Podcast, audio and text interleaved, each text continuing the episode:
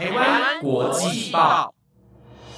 ，The Taiwan Times 制作播出，值得您关注的国际新闻节目。欢迎收听台湾国际报，我是佳苑，马上带你关心今天，也就是七月十二号的国际新闻重点。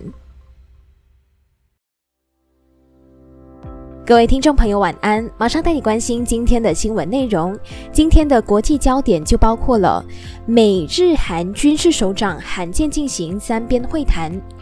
北韩试射飞弹飞行了七十四分钟，创下新的纪录。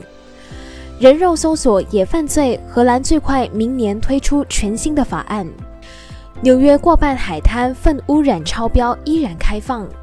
以及票选最适合居住的国家，台湾名列前五。如果你想了解更多的新闻内容，那就跟我一起听下去吧。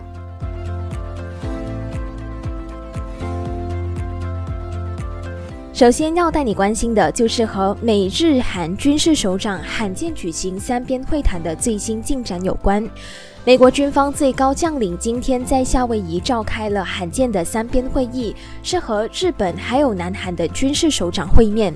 而北韩也进行了最新一次的弹道飞弹试射。根据路透社的报道，美国政府一直在敦促着日本还有南韩这两个一向来都不和睦的邻国更加密切的合作，以应对来自中国和北韩两国日益增长的威胁。值得一提的是，南韩跟日本的紧张关系是源自于历史的纠葛，可以远溯到日本在一九一零年一直到一九四五年占领着朝鲜半岛的事迹。美国参谋首长联席会议主席密利的发言人巴特勒告诉路透社，这次的会议呢，其实是已经规划已久了。北韩呢是在会议的尾声试射了一枚飞弹，他声称北韩的飞弹是朝日本海发射的。另外，也有看到一名不愿具名的美国高阶国防官员表示，北韩出言同贺应该是虚张声势的成分居多啦。这名官员他就表示，北韩陆基飞弹的射程呢就不足以击落美国的军机，美国飞机并未飞进国际法界定的北韩专属经济区，所以呢他就表示这不太可能被宣称为是重大威胁。刚刚在第一则消息就稍微跟大家透露到了北韩试射飞弹的消息嘛，那现在呢就来跟进这个消息的更多进展。根据日本政府防卫省今天表示，北韩在今天上午就试射了一枚洲际弹道飞弹等级的飞弹，飞弹的时间呢是创纪录的大约七十四分钟左右，而且呢它的射程可能涵盖美国全境。日本放送协会报道，防卫省表示，在北韩所试射的飞弹当中，这次 ICBM 等级的弹道飞弹飞行的时间七十四分钟，是超过了在去年二零二二年三月二十四号的七十一分钟，创下了北韩史上最长纪录。那根据飞弹所携带弹头重量等等的因素，它的射程可能超过一万五千公里，涵盖美国全境。防卫省还表示说，北韩今天是继今年的四月十三号之后，再度试射可能是射程超过五千五百公里的 ICBM 等级的弹道飞弹，也是今天的第十四次。那这十四次分别是在二零一七年三次，去年二零二二年七次，还有今年的四次。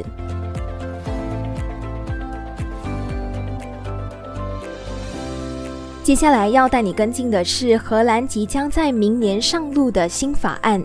荷兰的参议院在十一号，也就是昨天批准了一项新法案，宣布将人肉搜索，也就是把网络公开某人的地址或者是其他个人资讯这个举动定作是犯罪的行为，因为它涉及恐吓他人。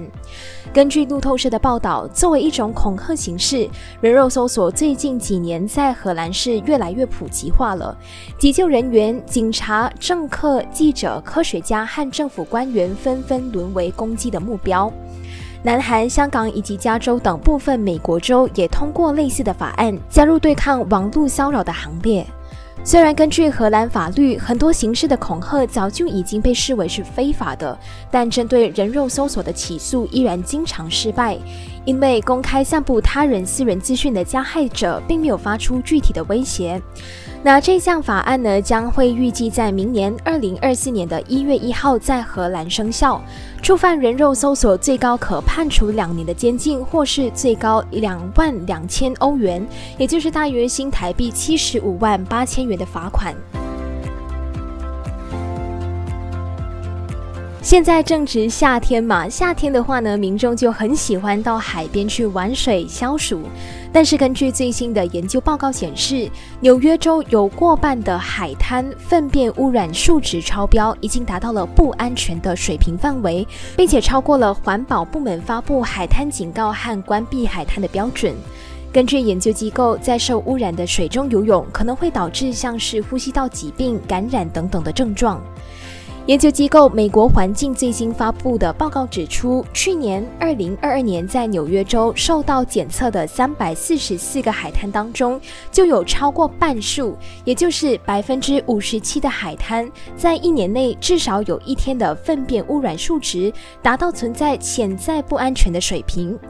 报告指出，污染主要来自工业化养殖场中所排出的粪水，以及居民化粪池当中生活的污水，而导致数值超标，则是因为污水处理设施的老化以及处理能力上的不足。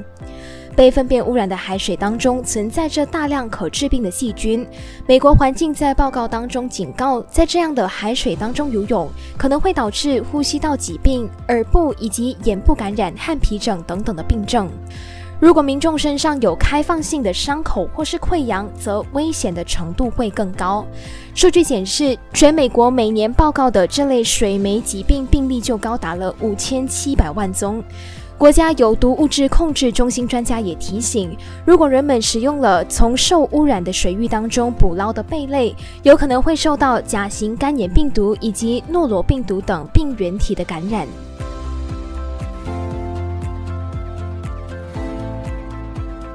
最后带你关心一则比较轻松的国际消息：海外生活与就业人士交流网站 Internations 最新的报告就显示说，墨西哥登上旅外人士心目当中最适合居住和就业的国家，而台湾则是在全球当中排名第五。根据美国媒体 CNBC 的报道，Internations 最新发布的旅外圈内人 Expert Insider 的报告显示，墨西哥百分之九十的旅外人士对他们在当地的生活感到非常满意，相较于全球平均值的百分之七十二，排名第一。这份报告是以生活品质、定居难易度、外国就业、个人财务以及旅外人士基本需求这五项主要的指标，针对五十三个国家进行评比。其中，旅外人士基本需求包含了住屋、行政、语言以及数位生活等等不同的层面。结果显示，排名前十的国家依序为墨西哥、西班牙、巴拿马、马来西亚、台湾、泰国、哥斯达黎加、菲律宾、巴林以及葡萄牙。排名前十的国家当中，许多在友善度、定居难易度、乐趣度、工作生活平衡度几个领域当中表现优异，在职业机会的评比当中列中等。对以职业为目标的旅外人士来说，在台湾就业的外国人对工作的满意度比其他国家都来得还要高。他们表示，他们在台的工作有保障，台湾本身经济强劲，薪资也很公平。另外，旅外人士移居榜当中排名垫底的国家就包括了科威特、挪威、土耳其、南韩以及德国。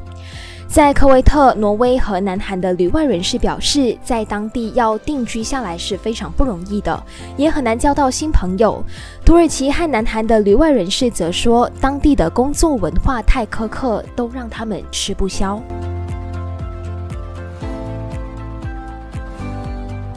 以上就是今天的台湾国际报新闻内容，是由的台湾 Times 制作播出。不知道你对今天的奶嘴消息是更加的印象深刻的呢？都欢迎你在台湾国际报的官方 IG 以及 Apple Podcast 底下留言，让我们知道。